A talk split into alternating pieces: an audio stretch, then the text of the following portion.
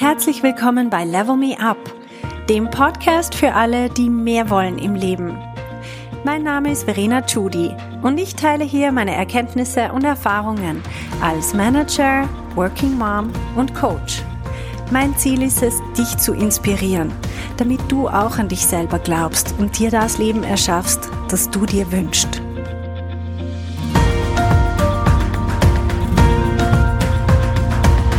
Hallo meine Lieben, Heute geht es um ein witziges Thema. Ich habe die Überschrift gewählt, Anleitung zum Kinderkriegen. Und zwar ist es daher, weil ich habe vor kurzem einen Podcast aufgenommen, wo es um Kind und Karriere gegangen ist und Frau, Kind und Drama hat die Folge geheißen. Und ich habe einige Anfragen bekommen. Und zwar habe ich dort die Leute auch dazu aufgefordert, es ist vor allem darum gegangen, das ganze Drama rund um dieses Thema, diese, diese Schwere rauszunehmen. Das, es ist so schwierig, Frau zu sein und Karriere zu machen und ein Kind zu bekommen oder mehrere. Das ist etwas, was wir sehr oft vermittelt bekommen und ich finde, nehmen wir mal das ganze Drama raus, lassen wir das weg, machen wir Mathematik draus reden wir Klartext, wie man das konkret machen kann. Nämlich sehr oft reden die Leute in so pauschalen Begriffen drüber, von wegen Vereinbarkeit und die Gesellschaft und hin und her. Das bringt uns alles überhaupt nichts. Das ist meine Meinung.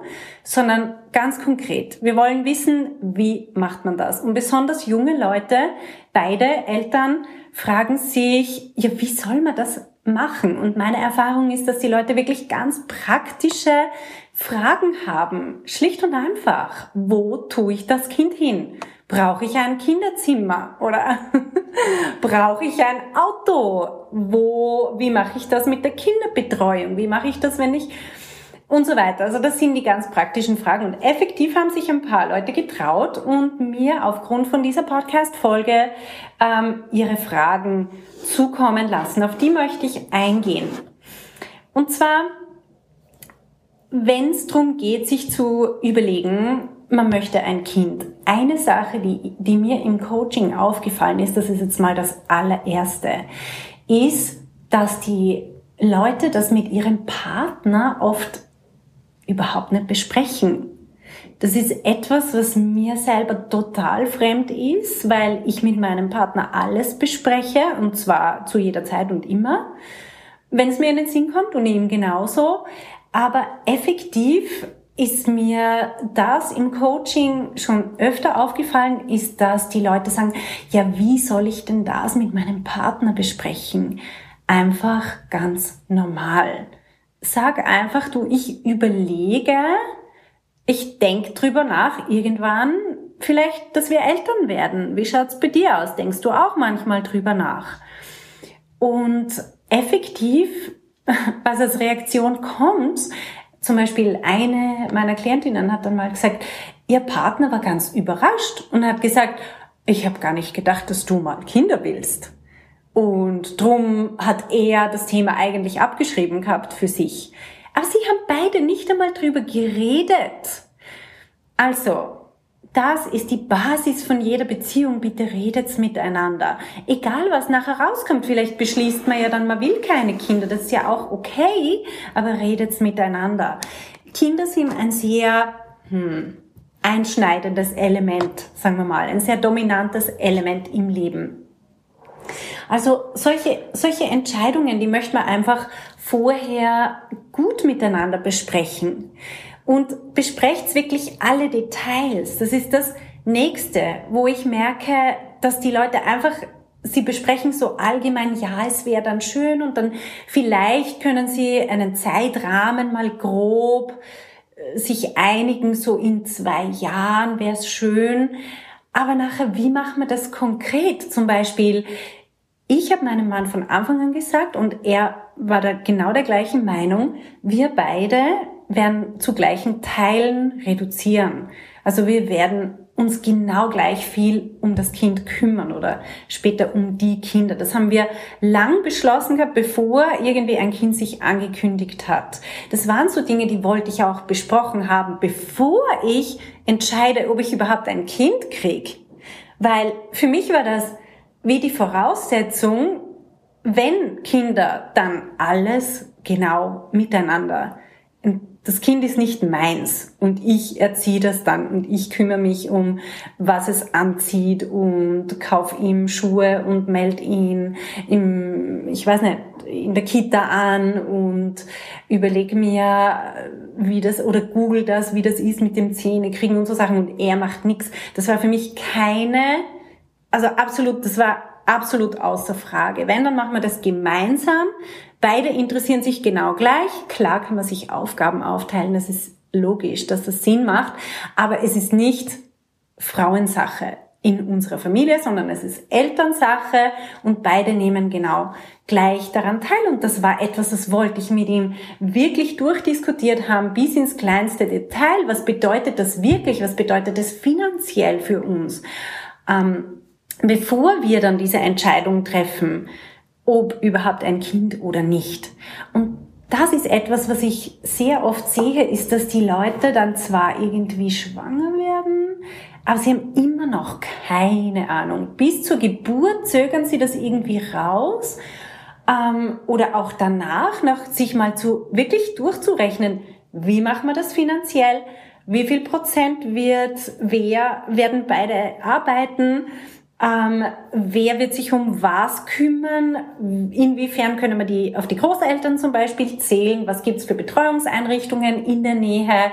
Wo ähm, brauchen wir, also ja, was braucht's alles? Was haben wir für ein Budget für das? Das sind so ganz konkrete Sachen, die, die man einfach besprochen haben will. Und ich merke, dass wenn man das nicht macht und dann hat man diese Schwangerschaft und dann ist man während der ganzen Schwangerschaft, besonders die Frauen sind dann während der Schwangerschaft so unsicher, weil sie, sie sagen dann auch, ich weiß überhaupt nicht, wie das wird. Und ich finde, okay, aber ganz vieles davon könntest du ja schlicht und einfach entscheiden. Und das ist mein Thema Be a Leader, heißt auch hier, warte nicht und nimm nicht diese passive Haltung ein, zu schauen, wie es dann wird, sondern entscheid selber, wie du es machen möchtest. Punkt. Und natürlich bedeutet das, dass man ein bisschen recherchiert, dass man herumfragt, dass man, dass man konkret Leute fragt, und wie machst du das? Wie handhabt ihr das? Wie hat sich das vielleicht verändert? Vielleicht ist es in den ersten zwei Jahren anders als dann in den nächsten zwei Jahren und so weiter. Das darf ja auch alles wachsen. Aber solange wir uns nicht bewusst sind, welche Fragen wir überhaupt haben, werden wir auch keine Antworten finden. Also je konkreter ihr euch über diese Sachen Gedanken macht und die durchdiskutiert mit eurem Partner, desto erfolgreicher wird das Ganze und desto weniger Unsicherheit besteht in dem ganzen Thema. Das, das kleine Einschub, aber bitte macht's das sowieso. Wenn ihr gute Eltern sein wollt, dann müsst ihr vor allem eine gute partnerschaftliche Beziehung haben und die heißt, wir reden über alles. Wenn man nicht über alles, alles, alles einfach reden kann, dann wird's schwierig. Kinder sind eine Belastungsprobe. Man hat einfach komplett neue Herausforderungen mit Kindern und alles, was man vorher so ein bisschen unter den Teppich kehren hat können, weil ja alles easy war und ja, dann das, das wird nachher zur Belastungsprobe. Also schaut, dass vor allem in eure Beziehung investiert. Und das klingt jetzt vielleicht so, als würden wir den lieben langen Tag nur Probleme wälzen und alles Mögliche durchdiskutieren. Das stimmt überhaupt nicht. Das ist ja auch nicht mehr notwendig. Aber es hat eine Phase gegeben, zum Beispiel, wo wir das mit den Kindern entschieden haben. Wir haben lange Zeit geglaubt, wir wollen beide keine Kinder und dann hat sich das geändert und das haben wir intensiv durchdiskutiert, das Thema. Und irgendwann war es dann auch wieder gegessen. Aber es war so wichtig, dass wir es besprechen haben können, dort wo es ein Thema war. Und das ist wirklich für für gute Elternschaft und für eine gute Beziehung eure Beziehung, eure partnerschaftliche Beziehung ist die Basis von dieser neuen Familie. Also investiert dort wirklich. Wenn ihr jetzt nicht anfangt, offen miteinander über alles zu reden, wann dann?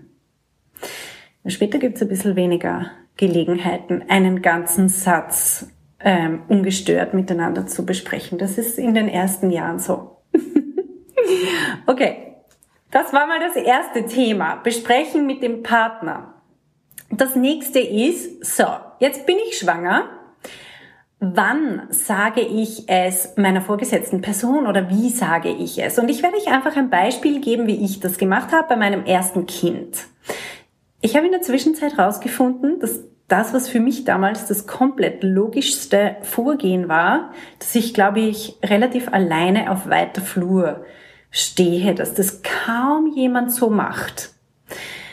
Für mich war das komplett logisch, weil ich selber damals in einer Geschäftsleitungsfunktion war und sehr viele Leute geführt habe und ich habe mich einfach reinversetzt in meinen Chef und habe mir gedacht, wie würde ich wollen, dass mir jemand das Thema präsentiert. Und was ich euch sagen kann, ist, wenn ihr zu eurer vorgesetzten Person geht und ihr sagt, ich bin schwanger, ich will, dass ihr versteht, was am anderen Ende ankommt. Du sagst, ich bin schwanger, die andere Person hört, shit, ich habe ein Problem. Diese Mitarbeiterin wird ausfallen, ich habe vielleicht, ich brauche einen Ersatz, keine Ahnung, vielleicht fällt sie schon morgen aus, weil ihr übel ist und weil sie irgendwie körperliche Beschwerden hat oder was weiß ich was. Oh mein Gott. Was deine vorgesetzte Person hört, ist nur, ich habe ein Problem. Das heißt, und das ist vollkommen verständlich, weil jede Person ist grundsätzlich egoistisch in ihrem Denken. Das bist du, das bin ich, das sind wir alle. Wir denken immer zuerst, was bedeutet das für mich? Und dass du ein Kind bekommst, das mag ja schön sein und diese Person wird sicher auch gratuliere sagen als erstes, aber du wirst an ihrem Gesichtsausdruck an, ansehen, dass es im Gehirn einfach rattert. Mehr so, rechnen zuerst mal, okay, wie lange habe ich noch? Was gibt's für Optionen, diese Person zu ersetzen? Wie lange muss ich sie überhaupt ersetzen? Ähm, haben wir Headcount für das? Ähm, und so weiter. Also wie, es ist sofort Risk Management. wie groß ist der potenzielle Schaden? Was kann alles passieren und wie kann ich das verhindern? Das ist, was in jedem gesunden Gehirn einfach, also was abläuft wenn du sagst, ich bin schwanger. Das heißt, was machst du? Was ich bei meinem Chef gemacht habe damals, war folgendes. Es war ein ganz kurzes Gespräch und es war extrem effektiv und sehr zufriedenstellend für alle Parteien. Ich bin mit einem konkreten Plan hingegangen. Ich habe ihm gesagt, Ronald, ich bin schwanger. Zweitens, du wirst nichts davon spüren. Er hat schon mal große Augen gemacht so. Drittens habe ich ihm erklärt, wie ich das machen werde, aber in ganz groben Zügen. Ich habe gesagt, mein Stellvertreter wird, also ich werde vier Monate ausfallen und dann werde ich für zwei Monate mit einem reduzierten Pensum zurückkommen und dann werde ich mit 80 Prozent wieder einsteigen. Also dann werde ich wieder hochfahren auf 80 Prozent und ähm, in der Zwischenzeit wird mein Stellvertreter das alles übernehmen. Er ist bereits informiert, er ist geschult, ich werde ihm auch alles übergeben, du wirst nichts davon spüren. Das war meine Aussage. Ich habe, glaube in dem Gespräch mehrmals gesagt, du wirst nichts davon spüren. Und er war super relaxed. Was ich noch zusätzlich gesagt habe, war, ich werde meinen Job weitermachen, den gleichen Job, den ich heute mache. Ich werde 100% von diesem Job, 100% Verantwortung weiterhin tragen. Ich werde den identischen gleichen Job weitermachen.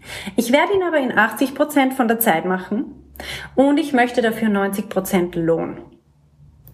Und er hat sofort Ja gesagt. Weil es ist eine absolute Win-Win-Situation. Er kriegt den gleichen Job getan für weniger Geld. Ich arbeite weniger für mehr Geld. Das ist nicht genial? Er hat dort am Tisch sofort Ja gesagt. Diskussion war beendet. Das ganze Gespräch hat, glaube ich, keine zehn Minuten gedauert. Und er war happy. Er hat mich nie wieder darauf angesprochen. Er, oder zumindest kann ich mich nicht erinnern. es war nie wieder ein Thema, es war nie wieder eine Diskussion. Und das ist, ich möchte es nochmal für euch aufschlüsseln, damit ihr dieses, das wie als Strickanleitung mitnehmen könnt, wenn ihr Anleitung zum Kinderkriegen, oder? Wenn ihr schwanger werdet, wie macht ihr das? Was die meisten machen, ich schilder kurz das Gegenteil. Was die meisten machen, ist, sie verkünden mal in der Arbeit, sie sind schwanger. So, jetzt wissen alle anderen, sie haben ein Problem. Hm? Und dann warten sie monatelang, ohne wirklich zu regeln, wie man das nachher macht. Ja, schauen wir mal, die meisten gehen dann irgendwann in Mutterschutz und es ist noch nicht mal geregelt, wie genau sie das nachher machen. Irgendwann kommen sie dann mal mit dem Kind im Büro vorbei und sagen Hallo, und dann ist auch wieder so ein komisches Gefühl, hm, ja, wie schaut's aus? Hm, man weiß nicht recht genau, wann kommt die Person zurück oder nicht oder gar nicht oder vielleicht fällt sie dann doch so gut daheim, dass sie nicht mehr zurückkommt oder es ist so ein bisschen total unangenehm für alle. Und dann gibt's einmal ein Meeting und dann bespricht man so Möglichkeiten und dann ist die frisch gebackene Mutter, geht vielleicht, ich sage es jetzt sehr provokativ, geht sogar vielleicht mit der Einstellung rein, Jetzt schauen wir mal, was die mir bieten können, was, schauen wir mal, was die mir für Vorschläge machen.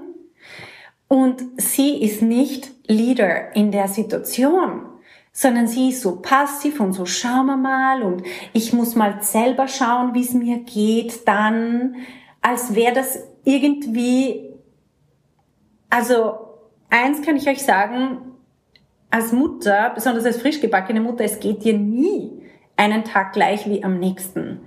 Und wenn du nicht selber planst und einen Plan machst und den durchziehst, dann wirst du ständig, jeden Tag wird irgendwas anders sein. Zwei Tage lang glaubst du, es läuft ja super, dann wieder drei Tage lang schläfst du kaum. Also wenn du es ständig auf deine äh, nach deinen eigenen Befindlichkeiten richtest, na, dann kommt kein Plan zustande. Und das, sondern du brauchst einfach einen Plan vorab und dann ziehst du den durch.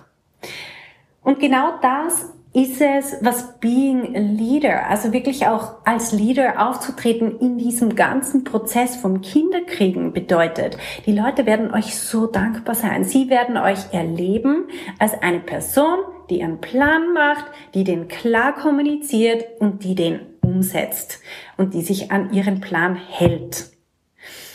Und was eine große Frage ist, das ist mir auch passiert. Es kommen Stimmen von außen, es kommen Kolleginnen, Kollegen oder wie auch immer, die haben alle eine Meinung dazu, wie wir das doch zu machen haben oder wie denn das dann sein wird. Und sie sagen immer so, so Dinge wie, du wirst schon sehen. Und sie sagen dann, du wirst schon sehen. Passt mal auf auf die Formulierung. Das ist genau das Umgekehrte von, schauen wir mal. Wenn ich sage, schauen wir mal, und die anderen sagen mir, du wirst schon sehen. Das ist so dieses extrem passive. Ich entscheide nicht, was ich will im Leben, sondern ich bin so die passive Beobachterin von meinem eigenen Leben, das mir so passiert. Mein Leben passiert mir. Und das ist, wenn wir uns so total außer Kontrolle fühlen, hilflos fühlen und den Umständen ausgeliefert.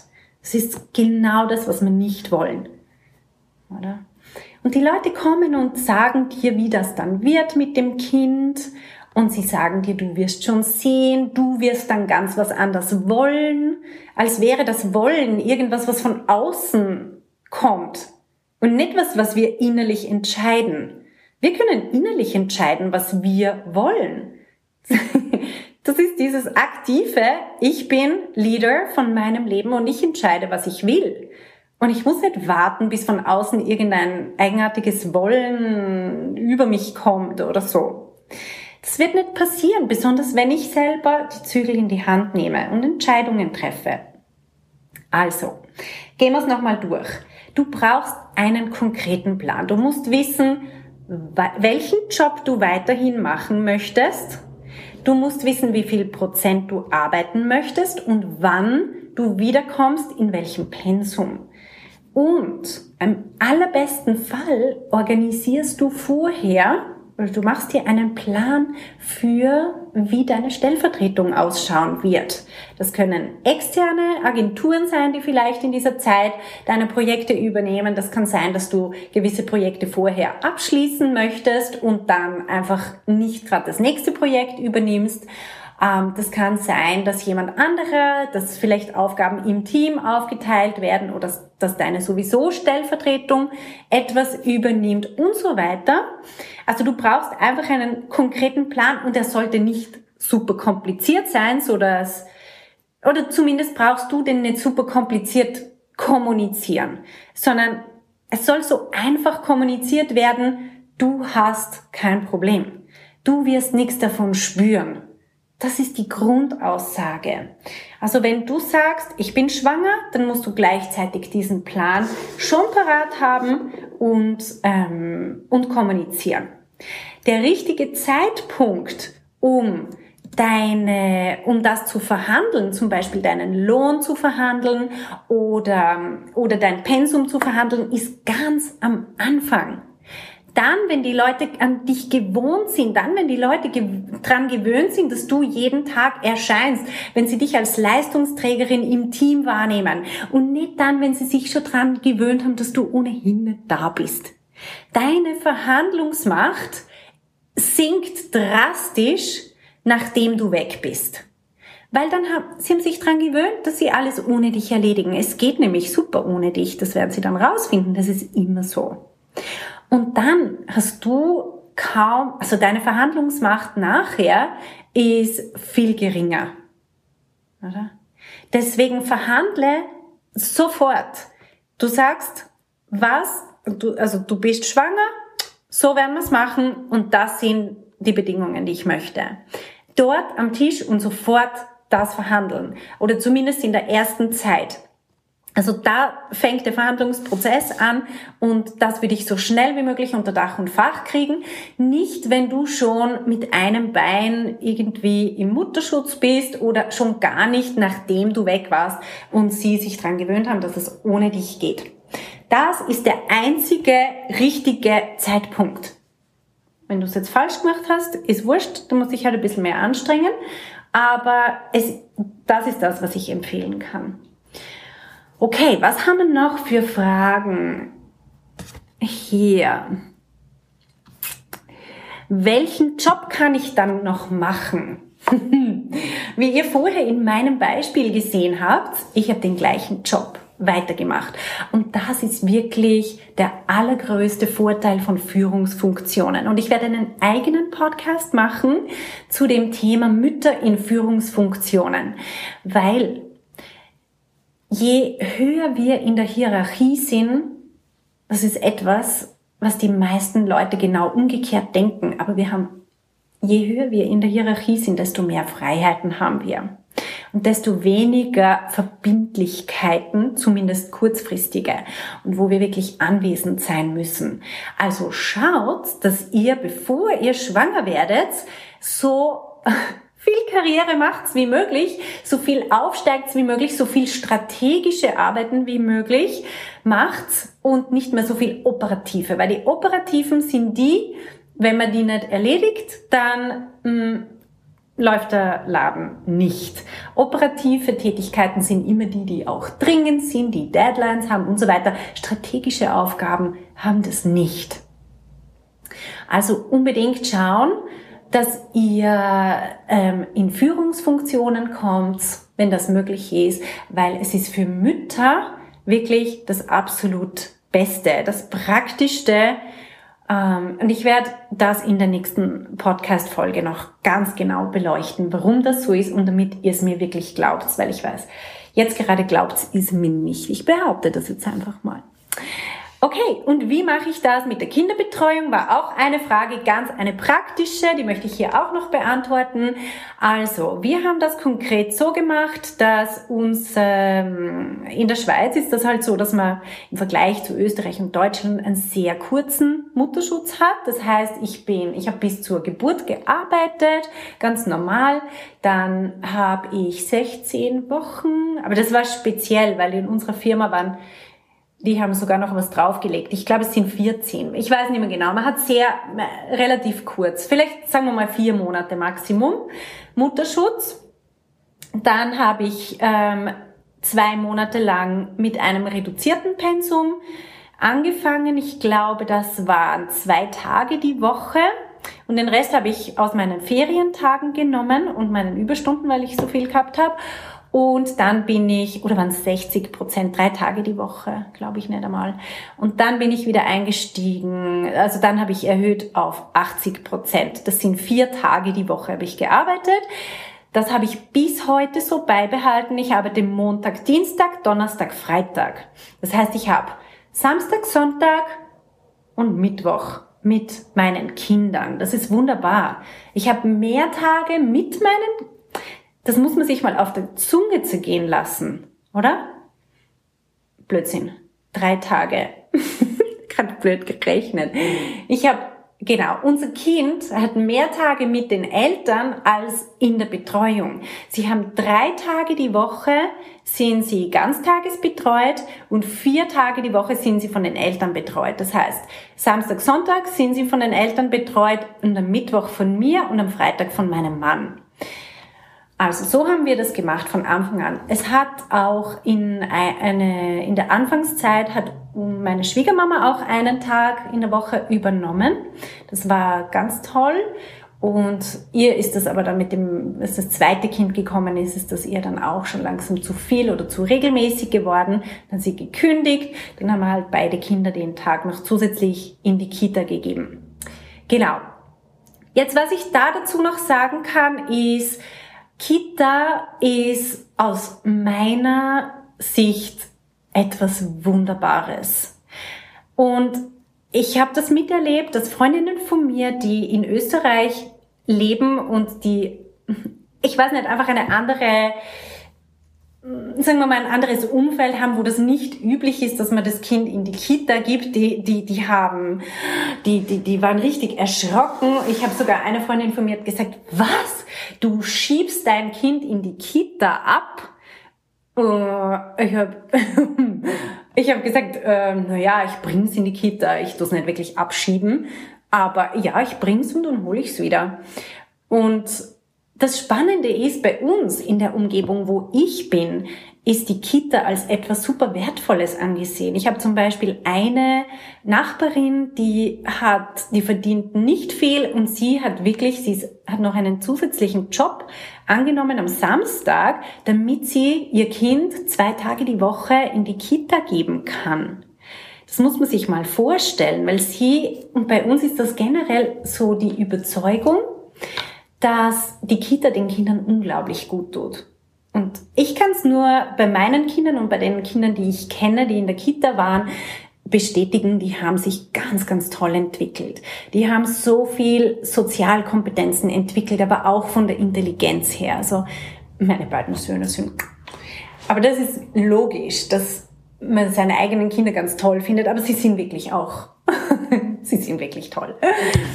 Und Sie haben dadurch auch dann beim Einstieg in den Kindergarten, also nur schon, genau, mein älterer Sohn aus der Clique, das ist sehr spannend, die Clique um, um, die, um meinen älteren Sohn, es sind vier Jungs gewesen und alle vier haben ein Jahr von der Schule übersprungen.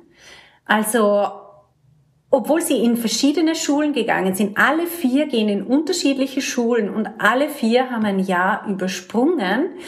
Und die sind aus der gleichen Kita, aus der gleichen Clique gekommen. Und das, muss dazu sagen, obwohl es in dieser Kita unglaublich viele Personalwechsel gegeben hat, unglaublich auch viel Unruhe vom Personal her. Den Kindern ist das wurscht. Die gehen nicht wegen den Betreuern oder Betreuerinnen, sie gehen wegen ihren Freunden dorthin. Egal wie klein sie sind. Die sind Babys und sie interessieren sich nur für andere Kinder. Wir wir Erwachsenen überschätzen uns selber da total und wir überschätzen da, diese Bindungs- oder wie heißt das, ähm, Personen, diese, wie auch immer, diese, diese Personen, wo, wo die Kinder irgendwie eine Bindung dazu entwickeln und hin und her. Ich habe das auch alles gelesen. Ich kann einfach nur sagen, meine eigenen Kinder haben sich für die Betreuerinnen absolut überhaupt nicht interessiert. Sie haben sich für die anderen Kinder interessiert und haben Spaß gehabt, haben super Freundschaften entwickelt, haben gelernt, wie sie, wie sie Nein sagen können, wie sie zu ihren eigenen Bedürfnissen stehen können, wie sie sich gegenseitig respektieren können. Und in der Kita haben die so tolle Ausflüge und Themen mit ihnen durchgemacht und ähm, Salzteig geknetet und mit Fingerfarben gemalt und im Herbst Blätter und Kastanien und ich weiß nicht was. Ich selber mache sowas, sagen wir mal, in sehr reduzierter Form, wenn überhaupt.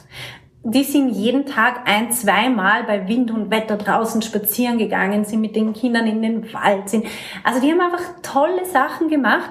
Und wenn ich dann manchmal andere Mütter sehe oder Väter, aber die in der Stadt zum Beispiel im H&M ein Kind im Kinderwagen herumschieben, das meiner Meinung nach schon viel zu groß ist für einen Kinderwagen. Das Kind will raus, das Kind will sich bewegen, das Kind will irgendwas Spannendes machen.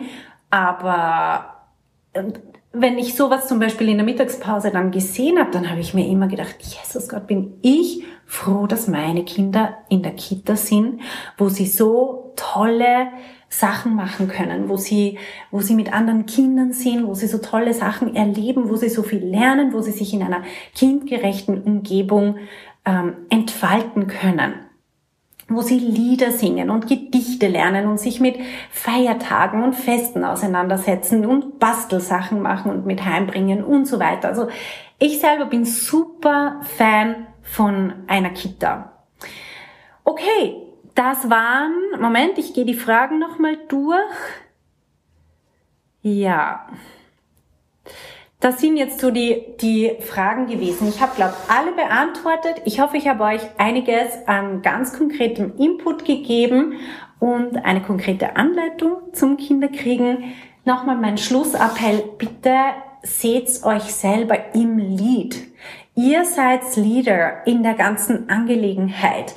Ihr führt das Gespräch für, ihr führt das Gespräch, ihr führt den Prozess, ihr entscheidet, wie ihr es haben wollt.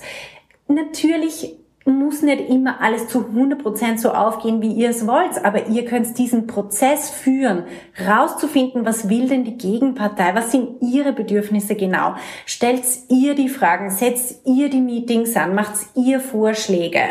Das ist being a leader diese, diese Leader-Persönlichkeit zu leben, auch im Prozess des Kinderkriegens. Okay? Also, dann habe ich vielleicht irgendwen inspiriert und in einen zehn Monaten gibt's Babys. Super! Also, eine schöne Woche und bis bald. Hey, wenn du eine effektive Veränderung in deinem Leben wünschst, dann musst du vom Zuhören ins Tun kommen. In meinem Coaching-Programm Level Me Up gebe ich dir praktische Tools und Tipps, damit du genau das erreichst, was du dir wünschst. Schau auf verenachudi.com slash coaching und werd auch eine von den Frauen, die die Welt verändern.